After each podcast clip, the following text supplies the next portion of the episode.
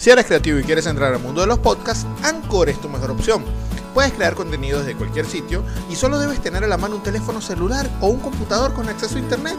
Anchor te da una serie de herramientas para que grabes, edites y publiques tu podcast. El resto del trabajo, Anchor lo hace por ti. Una vez grabado el episodio de tu podcast, Anchor te ayuda a distribuirlo en las principales plataformas disponibles, tales como Spotify, Google, Apple y muchas, muchas más. Si aún no te animas, déjame contarte lo mejor de todo.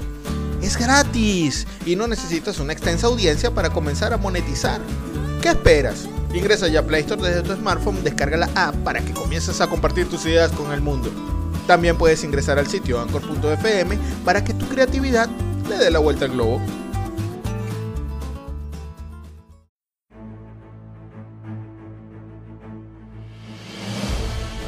Universo 25 nuestra incertidumbre es mayor que nuestro conocimiento.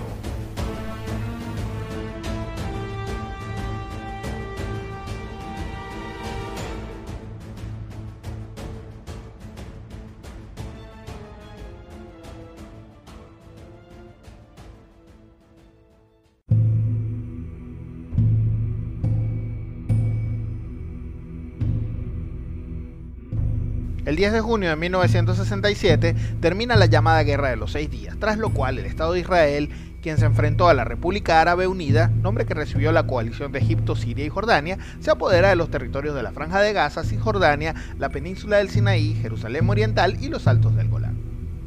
Esta victoria posicionó al ejército israelí como uno de los más poderosos del mundo. Los israelíes confían plenamente en su ejército, que los protege en un entorno geográfico donde están literalmente rodeados de enemigos. Como es de esperarse, la moral de las tropas judías está en su máxima expresión. La victoria de Israel precipita a la zona una guerra de desgaste. Las zonas palestinas, ahora ocupadas por la nación semita, se muestran bastante hostiles. Múltiples focos bélicos y movimientos pro-palestinos comienzan a gestarse para combatir al Estado invasor.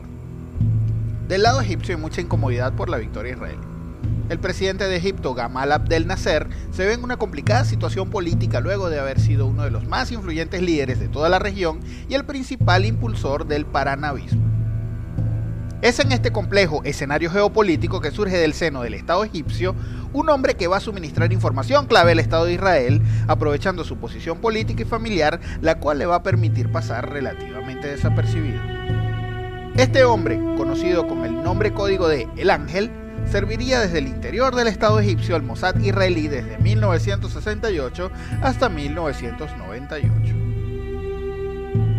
Nuestro episodio de hoy, El espía perfecto.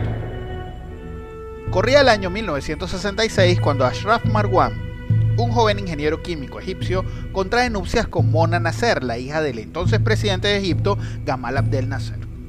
El presidente Nasser no estaba de acuerdo con el matrimonio porque tenía la idea de que Marwan se había acercado a su hija por el interés de un cargo político. Es por esta razón que el presidente Nasser trató con mucho recelo al que ahora se había convertido en su yerno y lo relegó a cargos de baja importancia dentro de la gestión gubernamental.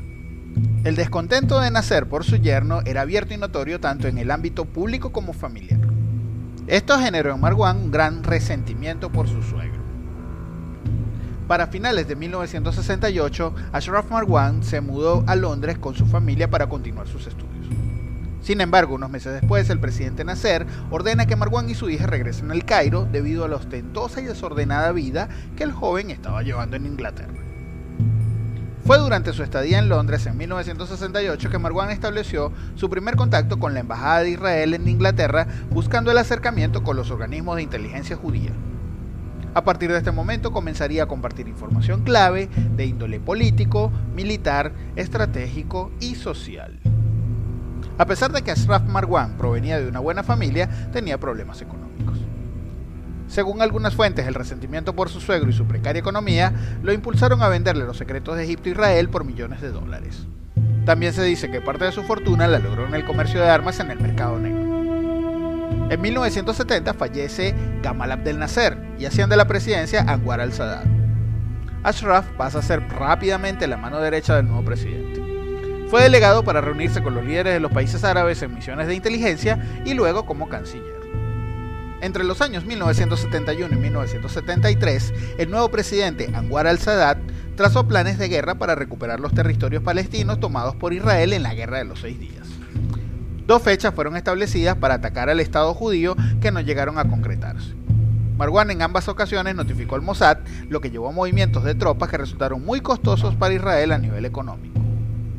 La tercera fecha establecida por el gobierno egipcio para lanzar el ataque se estableció para el día 5 de octubre de 1973 a las 18 horas, día en que se celebra la festividad judía del Yom Kippur.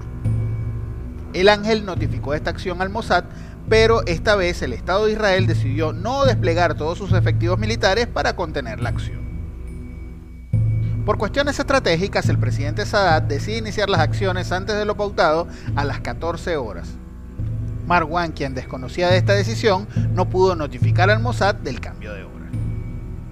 Aquella acción bélica es recordada hoy como la Guerra del Yom Kippur y se extendió por un periodo de 19 días hasta el 25 de octubre de 1973.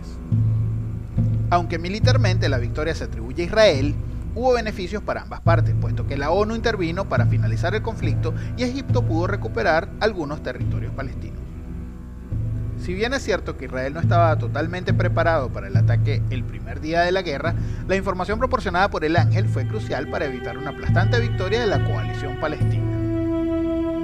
En el año 2002, un periodista israelí llamado Aaron Breckman, en su afán de lograr fama, develó la identidad del ángel en un artículo periodístico estableciendo que Marwan era un doble agente del Estado egipcio.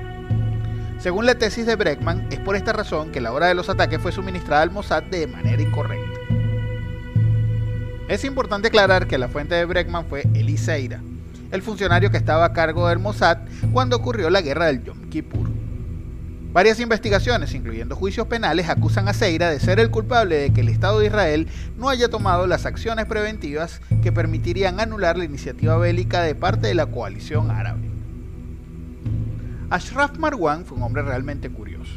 Luego de la revelación de Breckman, se puso en contacto con su delator y estableció conversaciones vía telefónica que con el tiempo se transformaron en una circunstancial amistad entre estos hombres.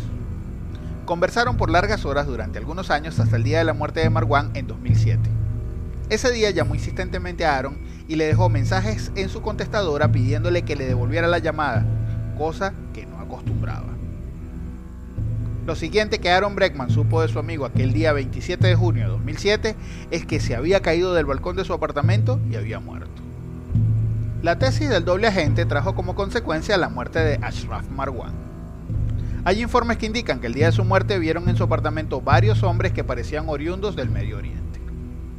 Estos en teoría habrían asesinado al ángel lanzándolo del balcón de su apartamento. Hasta el día de hoy no se sabe si fue el Mossad o la inteligencia egipcia quien decidió eliminar a Marwan. Lo cierto es que tanto los egipcios como los israelíes están seguros de la lealtad de este hombre a sus respectivas naciones. Los israelíes han demostrado de manera sólida que Marwan fue un hombre clave en su estrategia. Sin embargo, los voceros del gobierno egipcio han dicho que Marwan sirvió fielmente a su país y que en el futuro revelarán su colaboración a las gestiones de inteligencia. Para finalizar, es conveniente comentar que sin duda la característica más curiosa alrededor de la figura de Ashraf Marwan es que es considerado un héroe nacional tanto en Israel como en Egipto. Es por esto que se le ha atribuido a Ashraf Marwan el seudónimo de El espía perfecto. Si le gustó, por favor compártanos sus impresiones en la caja de comentarios, suscríbete, dale like y activa la campanita para que te lleguen las notificaciones de los nuevos contenidos en nuestro canal de YouTube. También búscanos en nuestras redes sociales, Universo25 en YouTube, arroba Universo25 en Instagram, arroba U25 en Twitter, en nuestro correo universo25 arroba gmail.com y también puedes ubicarnos en Anchor FM y las principales plataformas de podcast. También puedes apoyarnos en Patreon para poder llevarte un mejor contenido y de mejor calidad. Quien moderó para ustedes, Francisco Galíndez, y recuerda, nuestra incertidumbre es mayor que nuestro conocimiento. Hasta el próximo episodio.